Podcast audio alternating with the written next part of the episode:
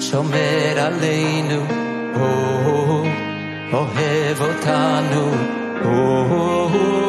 אבא של כולם. Hola, hola, ¿qué tal? Bienvenidos a todos a este nuevo episodio de tu podcast favorito. Gracias por tomarte el tiempo de escuchar este audio. Gracias también por compartirlo. Hemos estado analizando a nuestro Señor, a nuestro Mashiach, a nuestro ungido, a nuestro Cristo, Yeshua HaMashiach, y hemos estado encontrando que obviamente, tal cual como lo decía, ¿no? Si ustedes ustedes estudian las escrituras porque creen que en ellas está la vida eterna, pero ellas hablan de mí, ellas me apuntan a mí. Y hemos encontrado que está en todas partes, ¿no? Desde el principio hasta el fin de... Por algo nos dice yo soy el alfa y la omega, porque lo encontramos desde Génesis hasta el Apocalipsis, ¿no? abriendo en Génesis como el ángel de Jehová y mucho más profundo ya estudiando en el, en el hebreo, ¿no? Prácticamente desde la, la primera palabra, desde las primeras letras ya aparece nuestro Señor Jesucristo ahí. Hoy quiero que me acompañes a lo largo de este episodio para que sigamos encontrando una faceta más de nuestro Señor. En Isaías 4, versículo 2, en aquel día el retoño de Jehová será hermoso y glorioso, y el fruto de la tierra será el orgullo y el esplendor de los sobrevivientes de Israel.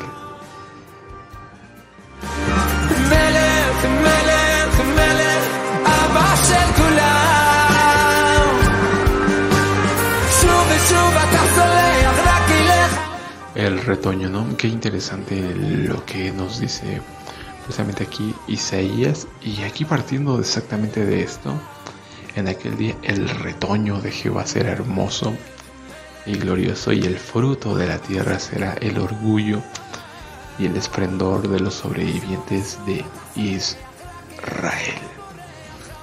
Una promesa que se le hace precisamente a Israel, a aquellos sobrevivientes obviamente haciendo referencia, ya cuando vamos estudiando toda la escritura nos damos cuenta que de ese plan perfecto, ¿no?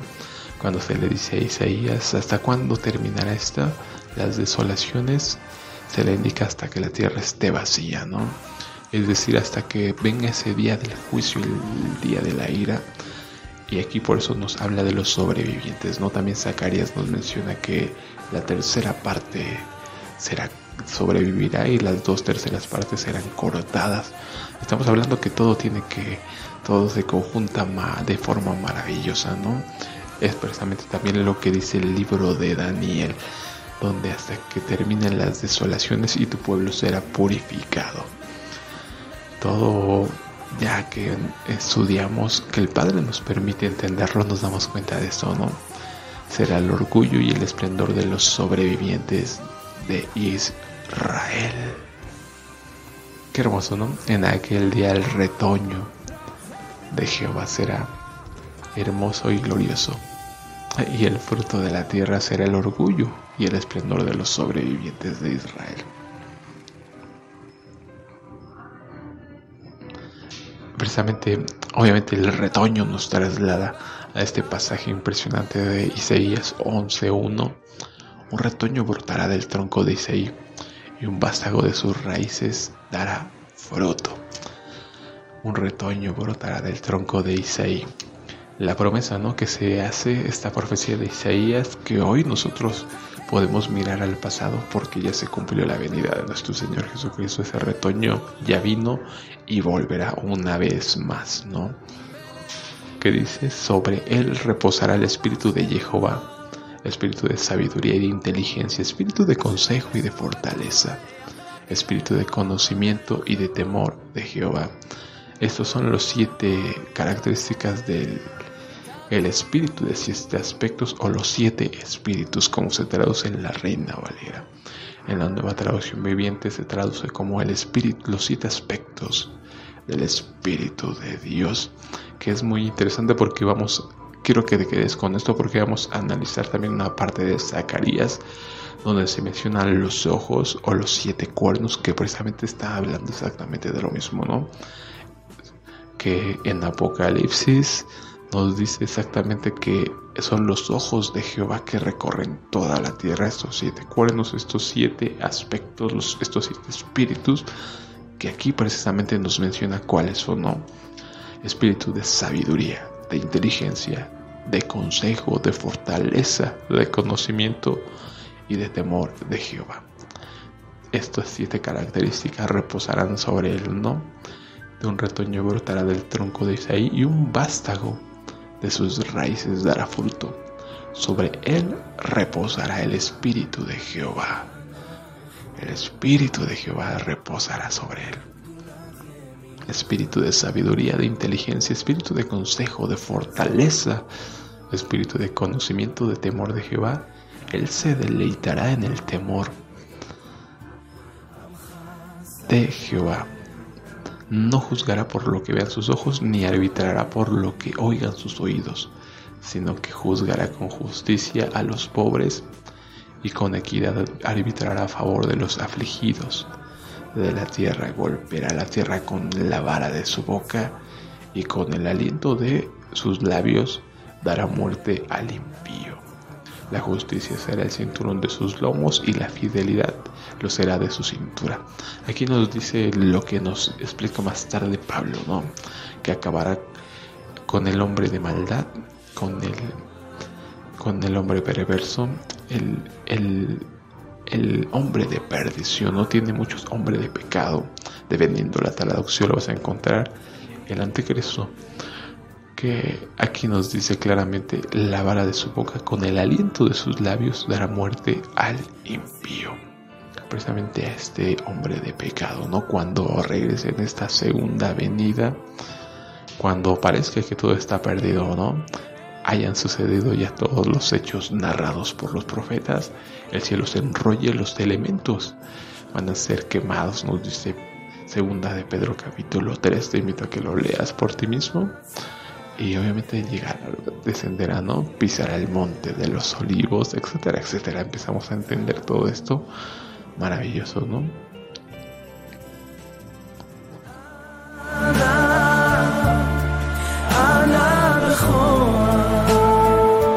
Precisamente también en Isaías 53, obviamente el siervo sufriente, ese es un capítulo muy conocido, nos menciona también este retoño, ¿no? Subió como un retoño delante de él como una raíz de tierra seca. No hay parecer en él ni hermosura. Lo vimos pero no tenía atractivo como para que lo deseáramos. Obviamente ya hemos leído el capítulo 53 de Isaías que nos menciona todo lo que tendría que sufrir nuestro Señor Jesucristo. El siervo sufriente. Y aquí vemos exactamente que también nos menciona esto, ¿no? Un retoño. Escucha esto, Jeremías 23:5, he aquí vienen días, dice Jehová, que levantaré a David un retoño justo. Reinará un rey que orará con inteligencia y que practicará el derecho y la justicia en la tierra.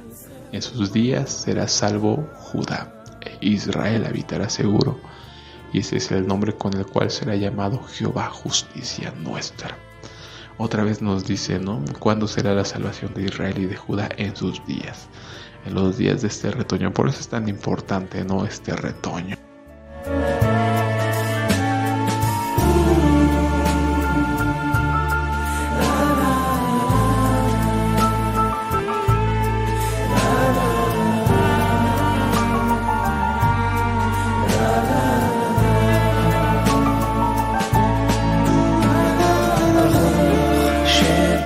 Ahí nos trasladamos a, a Zacarías capítulo 3. Este es un capítulo muy interesante, ya que obviamente menciona a un retoño, pero menciona también a un sumo sacerdote. Y nosotros que ya tenemos la carta de los hebreos sabemos quién es el sumo sacerdote según el orden de Melquisedec. Así es que eh, te invito a que leas conmigo si tienes tu Biblia a la mano, capítulo 3 de Zacarías. Después me mostró a Josué el sumo sacerdote. Ya te he explicado que Josué es una representación de nuestro Mesías. Este nombre Josué es el mismo nombre Yehoshua. Jehová es salvación. Jehová salva. Entonces cuando encontramos el nombre de Josué o en algunas traducciones viene como Jesúa, realmente tenemos que poner mucha atención, ¿no? Capítulo 3 de Zacarías después me mostró a Josué, el sumo sacerdote, el cual estaba delante del ángel de Jehová, y Satanás estaba a su mano derecha para acusarle. Jehová dijo a Satanás, Jehová te reprenda, oh Satanás. Jehová quien ha escogido a Jerusalén te reprenda. ¿No es este un tizón arrebatado del fuego? Estaba delante del ángel vestido con vestiduras sucias. Ya hemos analizado que las vestiduras sucias representan siempre el pecado, ¿no? Y obviamente tenemos que ser limpiados y, y utilizar y vestidos de lino finísimo, ¿no?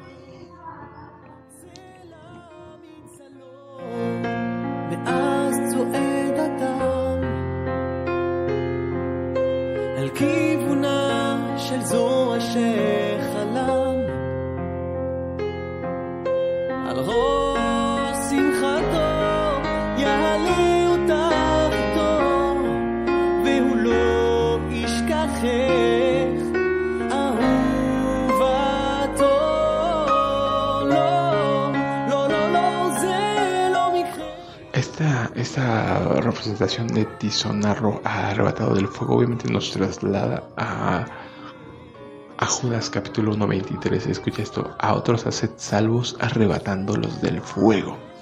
Obviamente cuando se menciona este tizón arrebatado del fuego es que está siendo salvado, ¿no? Como nos dice Judas 1.23, a otros haced salvos arrebatándolos del fuego, a otros tenedlos misericordia, pero con cautela, odiando hasta la ropa contaminada por su cama.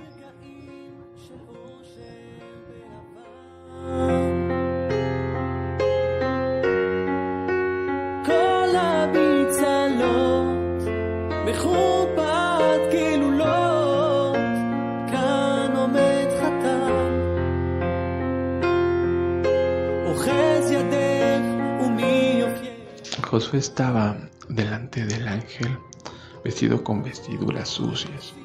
Entonces el ángel habló y ordenó a los que estaban delante de él, diciendo, quitadle esas vestiduras sucias. Ah, también algo que se me pasaba, vemos aquí exactamente a Satanás en esa posesión, ¿no? De el acusador, como nos dice Apocalipsis, ha sido arrojado el dragón, la serpiente antigua, el acusador, ¿no? Que acusaba día y noche a nuestros hermanos. Entonces aquí lo vemos claramente cómo está acusando a Josué. Quitadle esas vestiduras sucias y a Josué dijo, mira que he quitado de ti tu iniquidad. Te he visto con ropa de gala. Y esta, esta parte de ropa de gala obviamente nos lleva directamente a a otra, otro pasaje, ¿no? Isaías 52.1 Despierta, despierta, vístete de tu poder, oh Sión, vístete de tu ropa de gala, oh Jerusalén, ciudad santa, porque nunca más volverá a entrar en ti ningún incircunciso ni impuro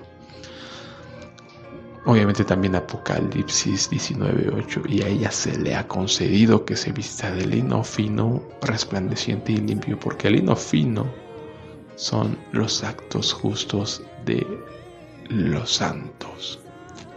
Y escucha esto también. Génesis 41-42. Entonces el faraón se quitó el anillo de su mano y la puso en la mano de José le vistió con vestiduras de lino fino y puso un collar de oro en su cuello. exactamente la misma representación, ¿no? En todos estos pasajes, exactamente nos representan eso, ¿no? Nuestro cambio de unas vestiduras sucias a vestirnos de lino fino también en, en el cuarto, no en el quinto sello, me parece, de Apocalipsis en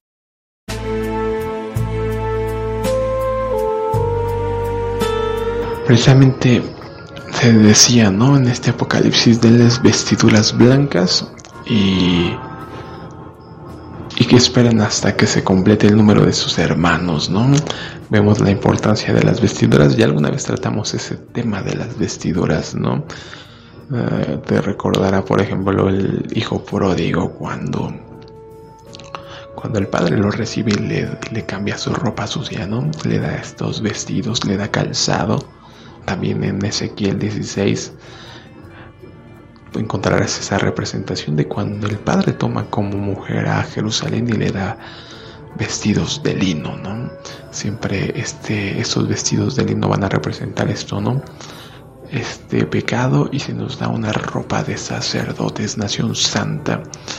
Es tal cual lo que pasó con, con el sacerdote Aarón cuando fue vestido con estas ropas magníficas, ¿no? Ropas de sacerdote y sus hijos, ¿no?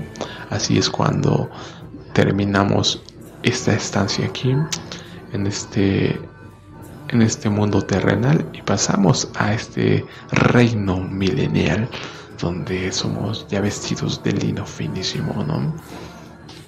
Aquí podemos ver la referencia siempre a la limpieza del pecado. Ezequiel 36, 25. Entonces esparciré sobre vosotros agua pura y seréis purificados de todas vuestras impurezas. Os purificaré de todos vuestros ídolos. Miqueas 7, 18. Que Dios hay como tú que perdona la maldad y olvida el pecado del remanente de su heredad no ha guardado para siempre su enojo, porque Él se complace en la misericordia. Y Salmo 132, 9. Tus sacerdotes sean revestidos de justicia y tus fieles canten de júbilo. Vestidos de justicia que es igual a a este lino fino, lo que nos dice Apocalipsis 19.8, y a ella se le ha concedido que se vista de lino fino, resplandeciente y limpio. Porque el lino fino son los actos justos de los santos, justicia, lino fino. Ya vamos entendiendo, ¿no? Cuando nos dice la escritura, tus sacerdotes sean revestidos de justicia y tus fieles canten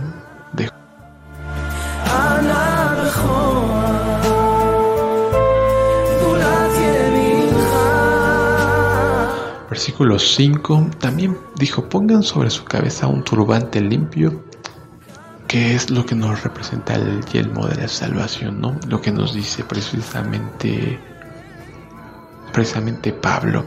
Hoy entendemos que las vestiduras no son una armadura romana, sino un, un traje sacerdotal. Por eso pon atención a esto que dice. También dijo, pongan sobre su cabeza un turbante limpio Pusieron un turbante limpio sobre su cabeza y le vistieron con sus vestiduras. El ángel de Jehová estaba de pie, tal cual, ¿no? Ser vestidos de ese lino finísimo. Y el ángel de Jehová advirtió a Josué diciendo, así ha dicho Jehová de los ejércitos, si andas en mis caminos y guardas mi ordenanza, tú también gobernarás mi casa y guardarás mis atrios y yo te daré libre acceso entre estos que están de pie. Escucha pues, oh Josué, sumo sacerdote, tú y tus amigos que se sientan delante de ti, puesto que son hombres de carácter simbólico. Escucha esto, he aquí yo traigo a mi siervo el retoño. En algunas traducciones lo encontramos como el renuevo, que nos traslada ya, recordamos, a Isaías 11, ¿no? Del del tronco del tocón del árbol de Isaías surgirá un renuevo, un retoño. Porque he aquí que yo mismo grabaré aquella piedra que he puesto delante de Josué. Todas estas simbologías, representaciones que ya conocemos, ¿no? La piedra. Y aquí pongo en una piedra preciosa, una piedra que todo aquel que caiga sobre ella será quebrantado y a la que caiga sobre él los, los desmenuzará, ¿no? Esta piedra que nos dice la piedra que desecharon los constructores, los edificadores, ha venido a ser cabeza del ángulo. y en ningún otro nombre hay salvación, porque no hay otro nombre bajo el cielo dado a los hombres en que podamos ser salvos. Eso nos lo explica Pedro en capítulo 4, versículo 8 de Hechos. Y ya teniendo toda la escritura, encontramos todas estas maravillas, ¿no? Sobre esta única piedra hay siete ojos. Recuerda lo, que te dije de que recordarás eso de los siete, siete espíritus, los siete aspectos, todo eso está relacionado, ¿no? En Apocalipsis se menciona los siete espíritus, o en la nueva traducción viviente menciona las siete caras, los siete aspectos, ¿no? Que es lo que nos dice precisamente Isaías 11, ¿no? Espíritu de temor de Jehová, espíritu de sabiduría, de entendimiento. Esas son las siete características. Y nos dice Apocalipsis que son los siete ojos de Jehová que recorren toda la tierra. También representan esos cuernos, ¿no? Los siete cuernos todo esto está unido maravillosamente. ¿Y qué dice sobre esta única piedra? Hay siete ojos, obviamente representando a nuestro Mesías, capítulo 11 de Isaías, donde nos dice eso, ¿no? Y reposará sobre el espíritu de Jehová. Dice Jehová de los ejércitos, y quitaré la iniquidad de la tierra en un solo día, tal cual lo que hizo, ¿no? por medio de nuestro Señor Jesucristo fue quitado el pecado, ¿no? Hubo esa reconciliación, el, misterio de la reconciliación y permitió que de dos pueblos surgiera un nuevo hombre, ¿no? Un solo pueblo, Israel. En aquel día dice Jehová de los ejércitos, cada uno de vosotros invitará a su amigo para estar debajo de su vid y debajo de su higuera. Aquí tal cual, ¿no? Hablándonos ya del milenio, ya que entendemos esto que nos dice Isaías, que en aquel tiempo cada uno sembrará su, su vid, su higuera y comerá de su fruto, ¿no? Nadie más nos atormentará y nos quitará lo que hayamos sembrado. Todo esto maravilloso, ¿no?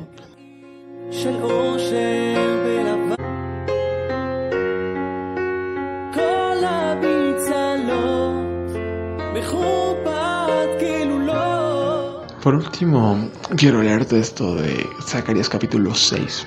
Entonces recibió otro mensaje del Señor.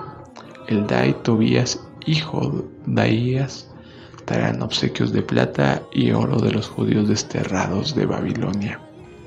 Esto es muy interesante porque dice de los judíos desterrados de Babilonia.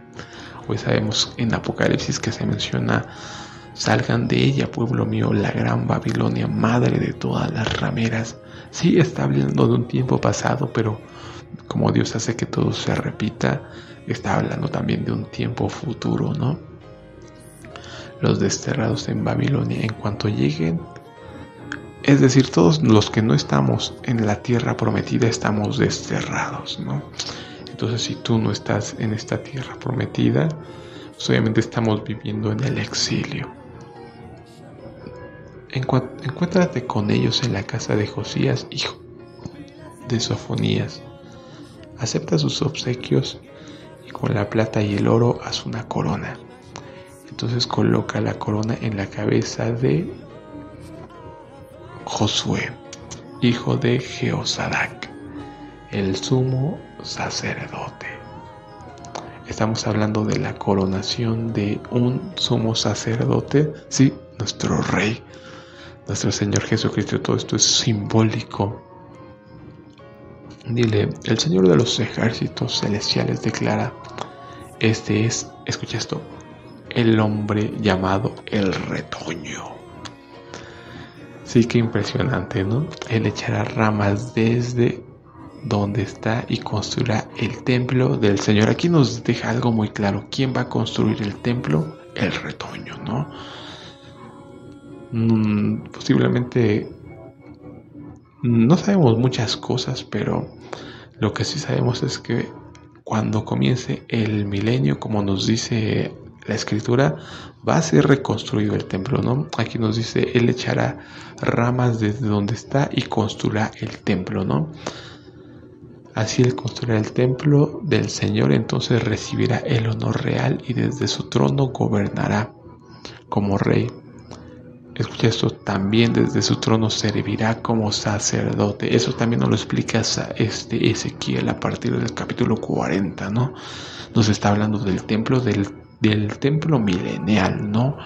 Cómo será llevado a cabo el servicio en ese entonces. Y aquí vemos todo esto muy, muy interesante, ¿no? Muy hermoso, como será rey y a la vez sumo sacerdote, tal cual como nos dicen, ¿no? Reyes y sacerdotes. Y servirá como sacerdote y habrá armonía perfecta entre los, sus dos oficios.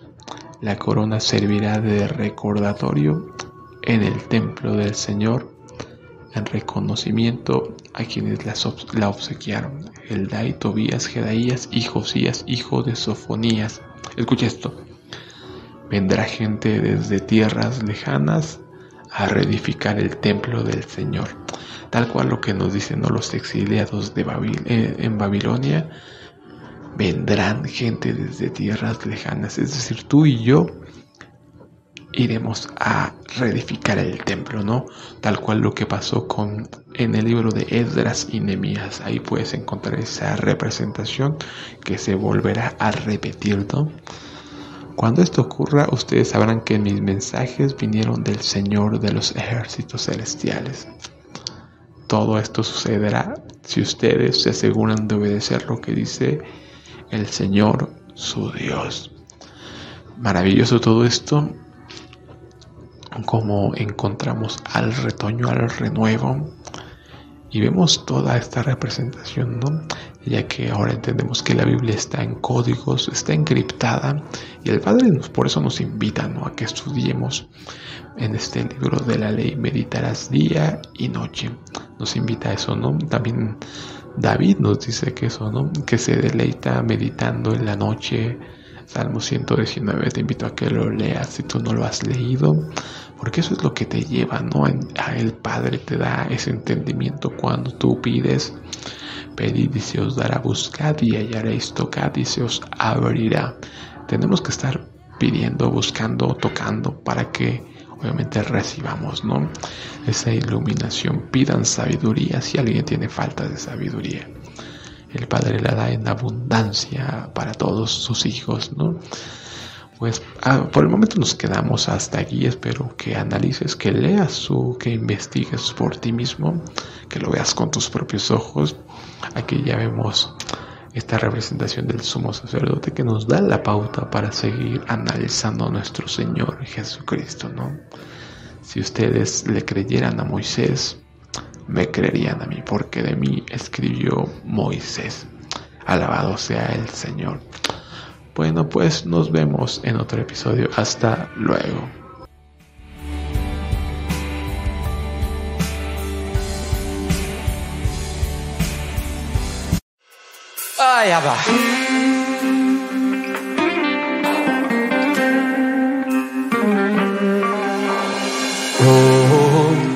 שומר עלינו,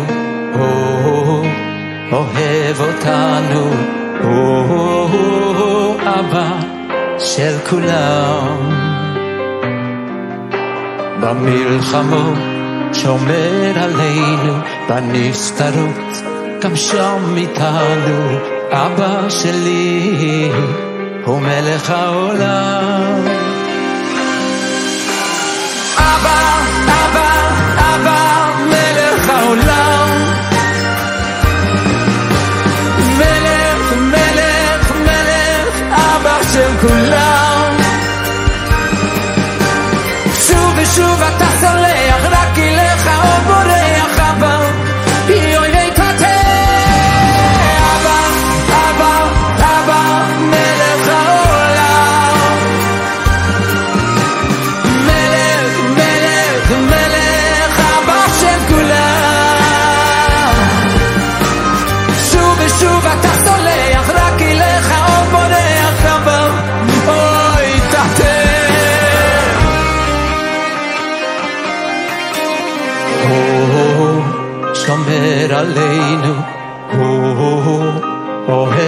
אותנו, או, אבא של כולם.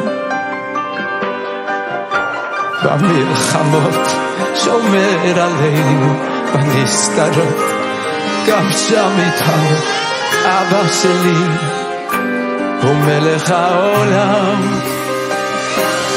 אוי אבא, מלך העולם